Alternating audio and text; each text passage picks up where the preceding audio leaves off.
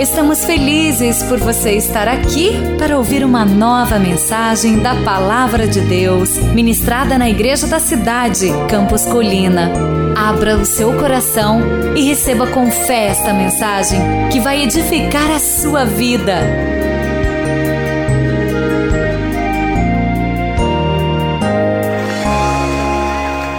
Escolhas de cura. E hoje nós vamos falar sobre escolha, a escolha do crescimento. Queridos, você ganhou um post-it assim como esse que eu estou mostrando, para quê? Para você participar da nossa árvore de cura. Todos estes irmãos que levantaram a mão, que já experimentaram cura hoje, ou que durante a semana também, nós queremos que em nome de Jesus você escreva para celebrarmos com, junto com você. E ali na saída tem uma árvore que você vai ver post-its bem parecidos com esse. E eu quero convidar você a colar ali para celebrarmos junto com você. Amém. Glória a Deus. Escolhas de cura, a escolha do crescimento, oitava mensagem. Nós já convivemos e vimos sobre Jesus como modelo de cura, a escolha da realidade, da esperança, do comprometimento, da confissão, da transformação. E domingo passado, com o lançamento do livro Caminhos de Perdão da Vanessa Chaves, nós falamos sobre a escolha do perdão. Então fica aqui também mais uma vez a apresentação desse belíssimo trabalho. Eu costumo dizer que a Vanessa não escreveu um livro, ela escreveu um memorial algo que está impactando pessoas que já estão lendo, e eu quero convidar você, se você quiser, poder adquirir ali na nossa livraria também, Caminho, Caminhos do Perdão, de Vanessa Chaves. Queridos, nós, quando pensamos em crescimento, e eu estou falando de um crescimento espiritual, eu tenho certeza que você quer ser melhor hoje do que você foi ontem, sim ou não? E você já está melhor do que você foi, do que você já estava. Como pensar, como agir, as suas atitudes. Quando nós caminhamos por este caminho de cura, algo interessante acontece. Se você vem desde o primeiro, da primeira celebração, está vindo oito todas essas, todos esses, essas edições, elas estão mostrando algo em você. Elas estão fazendo com que você perceba áreas na sua vida para mudar. Como é que eu mudo alguma coisa? Como é que eu transformo um pensamento, um posicionamento? Eu preciso crescer. Eu quero ler com você o texto inicial, Colossenses 2, de 6 a 7. Você pode ler comigo? Está aí no começo do seu esboço. Vamos ler juntos? Portanto, assim como vocês receberam a Cristo Jesus, o Senhor, continuem a viver nele, enraizados e edificados nele, firmados na fé, como foram ensinados, transbordando de gratidão. Amém. Eu creio que Deus tem mostrado para mim e para você, pelo menos uma área que nós precisamos crescer. Isso é onde o real trabalho acontece. A Bíblia diz que Deus faz tanto o querer quanto o efetuar. E sabe o que, que tem no meio disso? Eu e você. Eu e você estamos no meio do querer de Deus e do efetuar dele. Não há trabalho para crescer. Eu só preciso estar conectado em Deus, submetido ao Senhor. E nessa manhã nós vamos falar um pouquinho sobre isso essa mudança que vai sendo transformada e ativada pelo Espírito Santo, vai mudando então a nossa forma de ser, de pensar e de agir, e muitas vezes nós vamos sendo esticados. Quem aqui já teve dor do crescimento? Todo mundo, praticamente, não é? Quando você tem um filho com uma dor no crescimento, você, não, você pode até dar um analgésico para ele, mas é algo que é natural e que você fica feliz. Crescer é esticado. Sem falar de quanto de dinheiro que a gente gasta com aquele molequinho que há um mês atrás você comprou uma calça e um mês depois a calça está na canela. Não é? Porque crescer tem a ver com recursos. Você não vai deixar o seu filho andando com calça na canela, de pular brejo, como dizia minha avó. Não é? Por quê? Porque crescer tem a ver com esticar-se com modificar ambientes. Ou aqueles adolescentes lindos que estavam aqui, que não têm muita noção, que vão passando, batendo tudo e caindo. Não é, não é maldade. Eles estão tendo noção do corpo dele. E isso tem a ver também com a nossa espiritualidade. Muitas vezes esse trabalho é bem duro. O crescer dói. Rick Warren vai dizer algo interessante. Ele diz assim: não há crescimento sem mudança. Não há mudança sem perda. E não há perda sem dor. Portanto, não há dor sem tristeza no quesito quebrantamento. Eu preciso, quando eu entendo que o crescer faz parte da minha vida, saber que eu vou passar por ambientes de quebrantamento. Ambientes difíceis, que eu vou ter que me render, que eu vou ter que renunciar coisas. Por exemplo, você que cresceu, por mais que você goste de andar de triciclo, não sei. Veja a cena, você andando de triciclo. Combina? Claro que não. Porque você cresceu. Então, o crescimento, você precisa entender que estruturas vão sendo, vão acontecendo ao seu redor e vão se adequando a você. Filipenses 2,16 vai dizer algo a respeito do crescimento que Paulo compara com uma corrida. Como eu disse para vocês, o crescimento tem a ver com um esforço entre o querer e o efetuar de Deus. E você, em nome de Jesus, não vai ser aqueles corredores que estão correndo só por uma medalha ou estão correndo só por um número. Vocês vão correr para chegar no fim. Amém? Que cumpram-se os propósitos de Deus na minha vida e na sua vida, nesta corrida em direção aos propósitos e aos planos de Deus. Filipenses 2,16 vai dizer: retendo firmemente a palavra da vida Assim, no dia de Cristo, eu me orgulharei de não ter corrido e nem me esforçado inutilmente. Queridos, é preciso crescer. Sabe como eu sei que eu preciso crescer? Quando eu sou, estou sempre fazendo as mesmas orações. Quando o meu roteiro de oração não muda, é sinal que eu parei de crescer. Eu sempre vou ter problemas. Eu sempre vou viver em ambientes de tribulação. Eu estou no mundo. Mas quando eu cresço, aquele problema que forjou algo em mim me modificou e eu venço aquele problema. Novos problemas surgirão. Você caminhou, você andou. Agora, como é? Vamos pensar num bebê. O que, que eu preciso fazer para um bebê crescer? Eu não posso ficar do lado de um bebê 24 horas por dia dizendo para ele assim: cresce, cresce, cresce, cresce, cresce, cresce. Eu posso.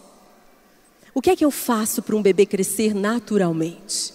Eu dou comida, eu dou cuidado, eu trago proteção, eu dou carinho em você sobre ambientes de crescimento para você continuar naturalmente crescendo. Olha aqui para mim, você vai crescer, quer você queira, quer você não queira, porque a sua raiz está em Cristo. E vivem o que eu preciso fazer então para ter noção do meu crescimento? Para contribuir e cooperar com o meu crescimento, modifique os seus ambientes de crescimento. Eu sei que o Dia dos Pais, ele, ele traz, e Dia das Mães também, grandes reflexões para quem é pai e quem é mãe. Estar tão fortalecido no Senhor, tão grato pelo Senhor por todas as transformações que Ele fez na sua vida. Amém? Assim como fez muitas transformações em outros homens aqui. Às vezes a gente, o crescimento tem muito a ver com chega. De vez em quando a gente tem que dar uns gritos de chega. Não aguento mais ser assim.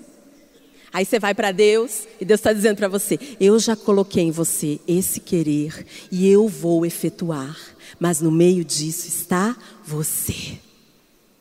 Viva ambientes de crescimento.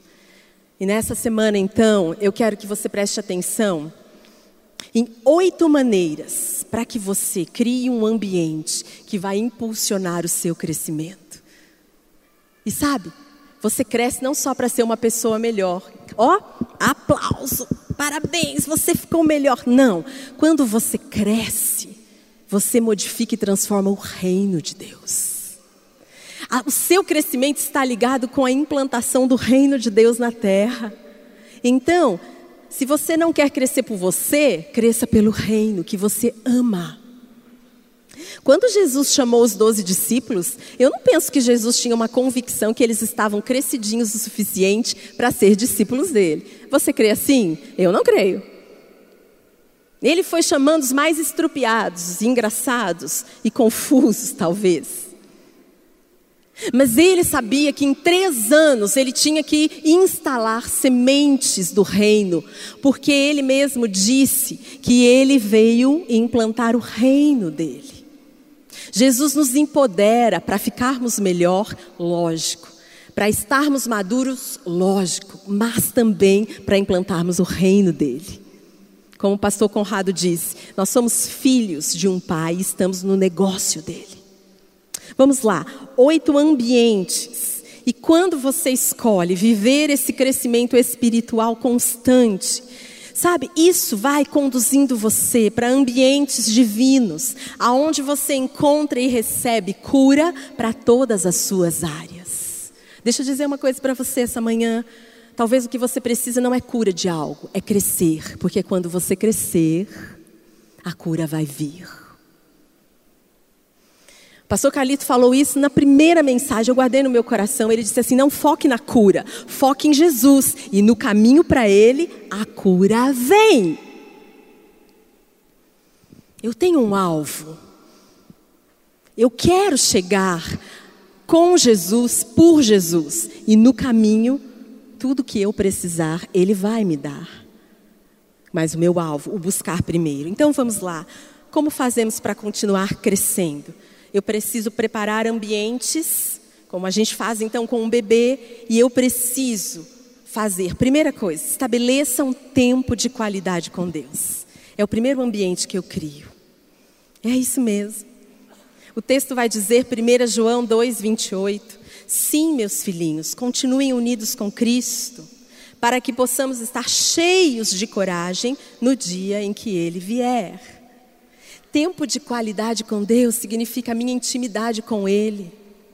Muitas vezes nós nos negamos a ter fé até em Deus porque simplesmente nós não o conhecemos. Então nós nos levantamos e dizemos assim: aonde estava Deus que não viu a minha dor? Aonde estava Deus que não percebeu aonde eu estava indo ou meu filho estava indo? É porque não há um convívio, não há uma qualidade de vida, senão você saberia que Ele estava bem ali do seu lado. Perceber Deus, eu creio que deve ser um dos nossos maiores alvos. A nossa atitude não é assim, Senhor, o que o Senhor estava fazendo quando eu estava aqui? Era o que o Senhor está fazendo com tudo que eu estou vivendo, a percepção da intimidade Outro texto, 1 João 3, 6. Todo aquele que nele permanece não está no pecado. E todo aquele que está no pecado não o viu nem o conheceu. Sabe qual a única maneira de você pecar?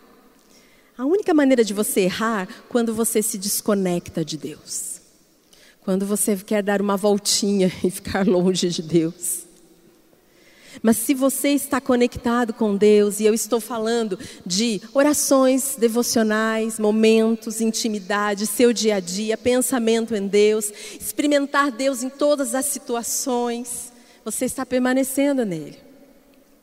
Colossenses 4 e 2 vai dizer então: dediquem-se à oração e estejam alertas e sejam agradecidos. Eu só posso estar agradecido, estar alerta e dedicar-me à oração se houver um tempo de qualidade com Deus.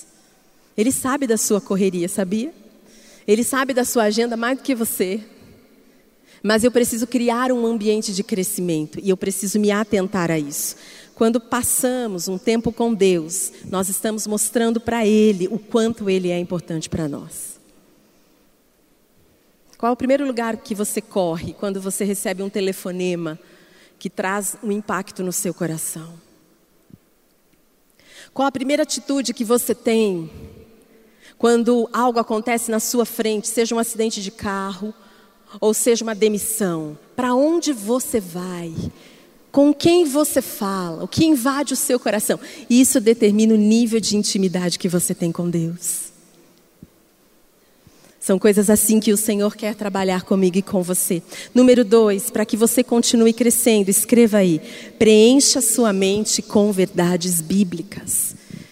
Eu dou um tempo de qualidade a Deus, Ele, porque Ele está sempre disponível, mas eu preencho a minha mente com a palavra. Tiago 1,25, o texto vai dizer: o Evangelho é a lei perfeita que dá liberdade às pessoas. Se alguém examina bem essa lei e não a esquece, mas a põe em prática, Deus vai abençoar o que essa pessoa fizer. Interessante, a palavra de Deus não é só conhecimento. Tem a ver sim com princípios, mas tem a ver com todos os seus movimentos. Tudo que você for fazer, a palavra de Deus, ela nutre, a Bíblia diz que ela é água, então ela te limpa e ela liberta. Eu me deter diante da verdade, eu entendo a verdade que é algo espiritual que transpõe ao natural. Isso precisa estar na minha mente. João 8, 31 e 32 vai dizer: Se você continuar na minha palavra, então vocês são meus discípulos de fato, e você saberá a verdade, e a verdade. Aleluias. É isso. Minha mente cheia destas verdades. Conhecendo a palavra de Deus, eu crio ambientes, a leitura, que você não precisa ler capítulos por dia, é um texto que você vai comer como se fosse um alimento, e você vai mastigar, e aquilo vai fazer sentido. Você recebe uma revelação de Deus através da Bíblia. E a Bíblia traz princípios que encaixam na minha vida e na sua vida. E estes princípios são capazes de manifestar grandes e possíveis transformações. A Bíblia diz que aquele que está nele é, é aquele texto que Muitas vezes a gente espera processos, mas às vezes Deus faz algo instantâneo. A Bíblia diz: aquele que pecava, não peca mais. Aquele que roubava, não rouba mais. Isto tem a ver com uma transformação que começa aqui. Aliás, para eu conhecer a boa, perfeita e agradável vontade de Deus, eu começo renovando e transformando a minha mente. Eu crio este ambiente de crescimento. Três, para que você continue crescendo, celebre sem desanimar suas pequenas conquistas. Este ambiente de crescimento é um ambiente que às vezes te traz tanto esforço e que você quer tanto chegar no final da corrida, mas olha o que, vai dizer em Filipenses 3,12. Paulo dizendo: Não estou querendo dizer que já consegui tudo o que quero. Talvez seja essa a sua oração ou a minha oração. Ou que já fiquei perfeito, mas continuo a correr para conquistar o prêmio, pois para isso já fui conquistado por Cristo Jesus. Que texto lindo! Como é que você correria para conquistar algo, sendo você já conquistado por Ele? Interessante. A gente corre atrás de um elogio, a gente corre atrás de pessoas que, ei, olha, eu estou aqui, possam então nos dar um alento, um cuidado, uma palavra. Mas como é que eu faço quando eu estou num ambiente correndo, sendo que eu já fui conquistado por Ele? Ele já me achou, Ele já me viu, Ele já me empoderou e Ele já me deu a vitória. Eu celebro cada etapa, mesmo se ela for minúscula. Porque a conquista não tem a ver comigo, tem a ver com aquele que me chamou. Filipenses 3, continuando o texto 13 e 14, o texto vai dizer: Irmãos, não penso que eu mesmo já o tenha alcançado, mas uma coisa faço, esquecendo-me das coisas que ficaram para trás e avançando para as que estão adiante, prossigo para o alvo, a fim de ganhar o prêmio do chamado celestial de Deus em Cristo Jesus. Eu, eu faço conquistas. Eu celebro isto. Sabe, Paulo, ele não focava no que ele não tinha alcançado. Interessante, Paulo focava e dava atenção naquilo que Deus já tinha estabelecido para ele. E às vezes eu estou tão frustrado, tão desiludido com coisas que eu não consegui, e aí eu digo, agora que eu não vou tentar mesmo. Mas o Senhor está dizendo: já aconteceu. Prossiga. Retome. Essa é uma palavra para o seu coração? É para você então que eu estou dizendo. De novo, mais uma vez. E aí eu vou continuar nesse processo. E deixa eu dizer, Sabe quando eu percebo que eu não conquisto pequenas, quando eu não celebro pequenas conquistas? Quando eu não incentivo as pessoas que estão perto de mim a fazer. Aquela história que o filho só tirava seis e um dia ele chega com seis e meio. Você esperava seis e meio do filho, que tira seis desde que o mundo é mundo? Que não, né?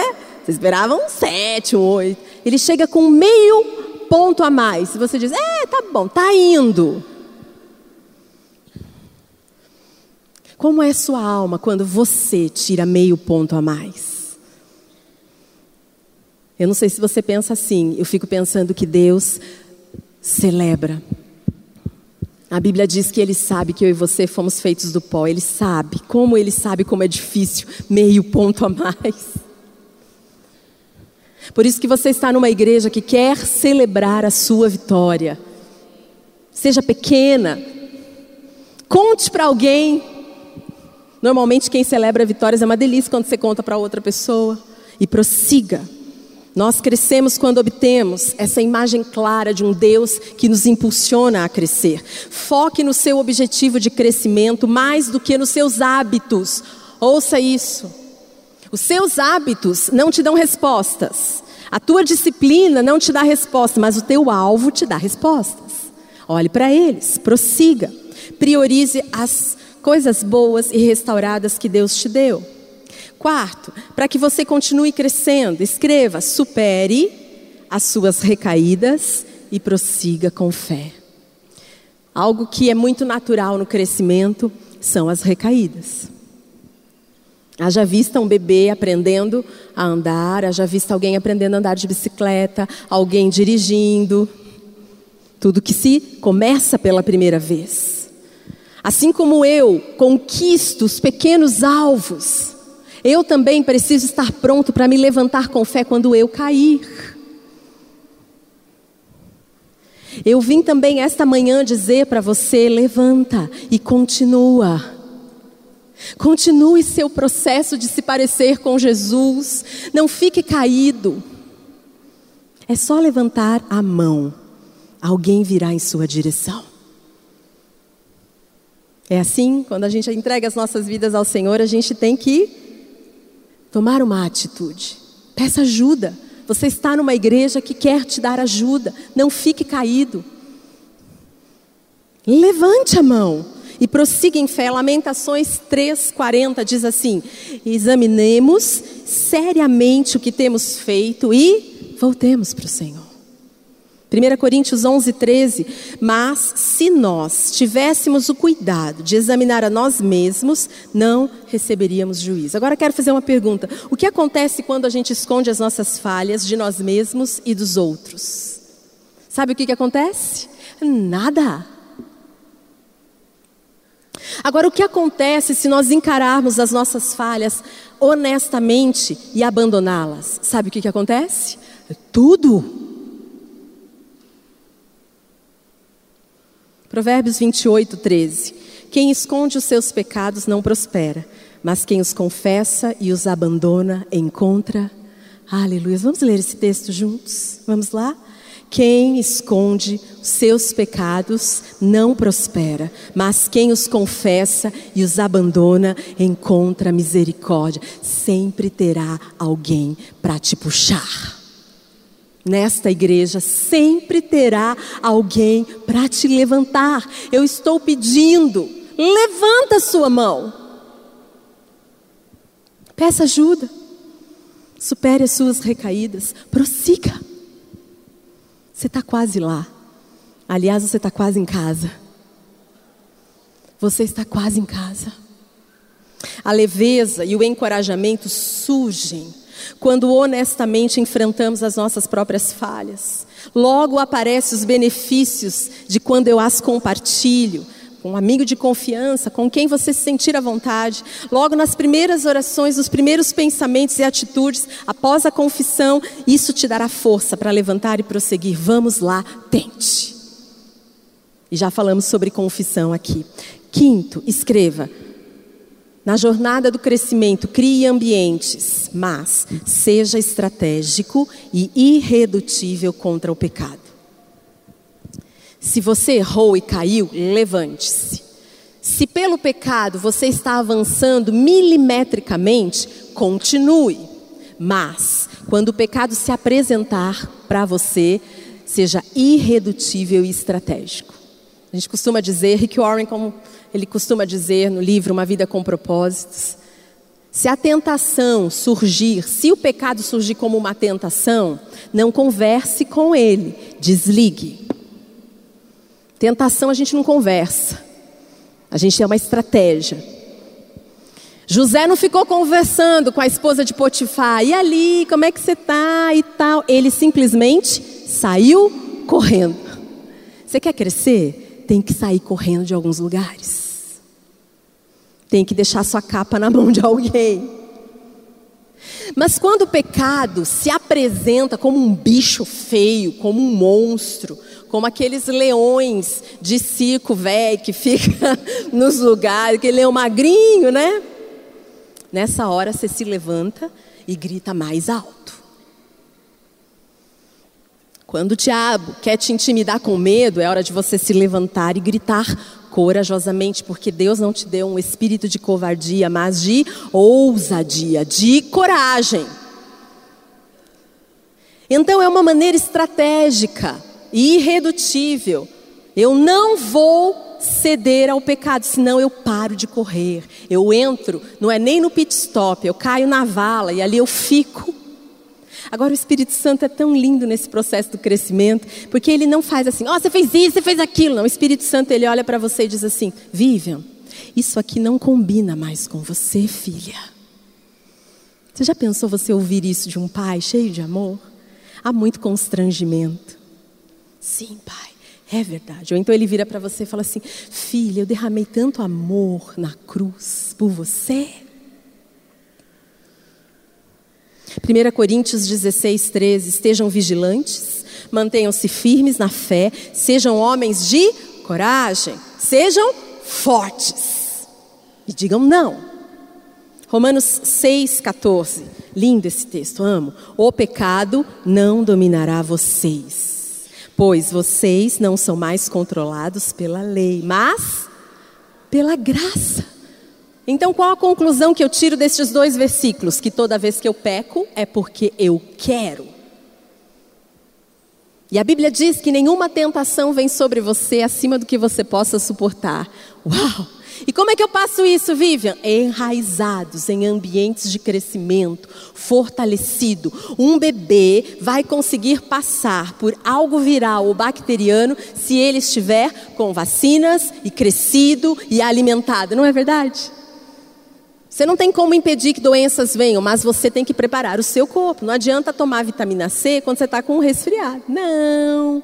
Você sobrecarrega o seu rim, mas você pode tomar todos os dias porções de vitamina, porque quando ou a bactéria ou o vírus vier, sabe o que acontece? Você está firme, forte. Quando intencionalmente nos determinamos a crescer em Cristo, encaramos o fato que continuamente lidaremos sim com a tentação em uma ou outra área da minha vida. Eu preciso identificar a minha área de fraqueza, aonde eu tenho ido, com quem eu tenho falado, e eu preciso então trazer proteção ao meu coração.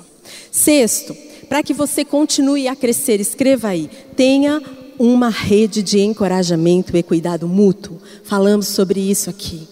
Não dá para crescer sozinho. Não dá para caminhar sozinho.